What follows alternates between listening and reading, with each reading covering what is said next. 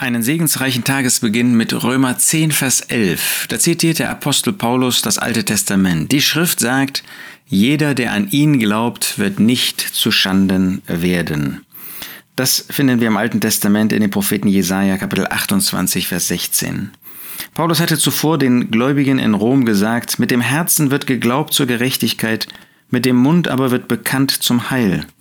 Wir glauben im Herzen und Gott glaubt oder sieht das, was wir glauben. Er sieht, dass wir ihn als Retter annehmen, dass wir Jesus Christus als unseren Retter, der für uns am Kreuz von Golgatha gestorben ist, annehmen. Aber mit dem Mund wird bekannt zum Heil. Wie soll ähm, ich selber Heilssicherheit bekommen? Wie soll das wahre Rettung für mich sein, wenn ich das nicht bekenne? Dann stellt sich ja die Frage, ob das wirklich in meinem Herzen geglaubt wird. Ähm, ob das nicht irgendwie eine, eine Einbildung ist, ob das nicht etwas ein, wie ein Wunschdenken ist. Nein, es wird mit dem Mund bekannt zum Heil.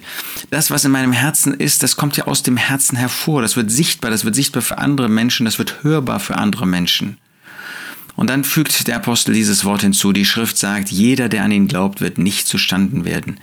Siehst du, du wirst nicht dadurch in den Himmel kommen, dass du etwas mit deinem Mund bekennst. Das würde ja bedeuten, dass man doch etwas für sein Heil tun muss und tun kann.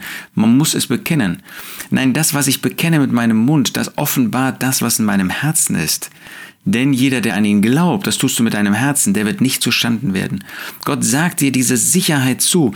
Wenn du an den Herrn Jesus glaubst, wenn du ihn als Retter angenommen hast, wenn du ihm deine Sünden bekannt hast, wenn dir wirklich dieses Bewusstsein klar ist, du bist ein Sünder und du brauchst seine Rettung und du hast Jesus als Retter angenommen, dann wirst du nicht zustanden werden. Dann wird nicht Gott sagen, na, das reicht aber nicht, du hast nicht genug Sünden bekannt, du hast das nicht intensiv genug bekannt. Ja, wir wollen unsere Sünden bekennen. Ja, wir wollen ein Bewusstsein haben in unseren Herzen Herzen, wie verloren wir waren. Aber darauf kommt es nicht an. Es kommt auf den Glauben an. Es kommt darauf an, dass du Jesus als Retter angenommen hast. Und wer das getan hat, der wird nicht zustanden werden. Gott sagt dir das zu, er sagt mir das zu. Darauf können wir uns verlassen, weil Gott das sagt.